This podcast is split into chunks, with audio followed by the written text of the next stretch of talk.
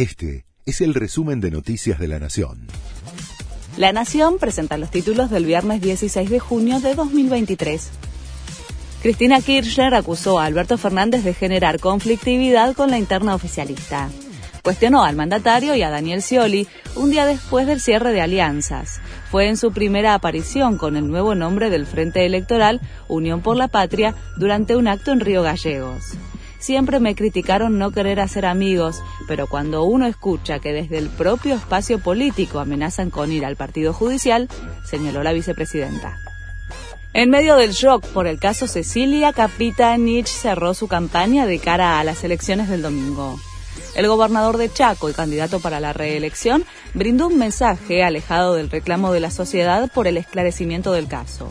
La verdad está en el pueblo y tengo la confianza de que el domingo la victoria electoral será contundente, dijo el mandatario provincial. El Papa Francisco recibió el alta después de nueve días de internación. Había sido intervenido quirúrgicamente el 7 de junio por una hernia abdominal en el Hospital Gemelli de Roma. Todavía estoy vivo, dijo con una sonrisa el pontífice de 86 años al salir de la clínica en sillas de rueda rumbo al Vaticano.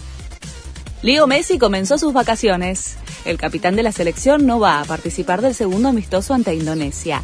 Fue liberado después del partido contra Australia, donde convirtió el gol más rápido de su carrera.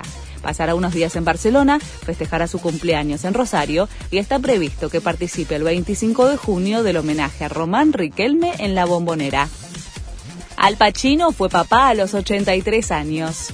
Nora Alfalá, de 29 años, novia de la estrella de Hollywood, dio a luz en las últimas horas a Román Pacino. Se trata del cuarto hijo del actor. La información fue confirmada por el representante del artista. Este fue el resumen de Noticias de la Nación.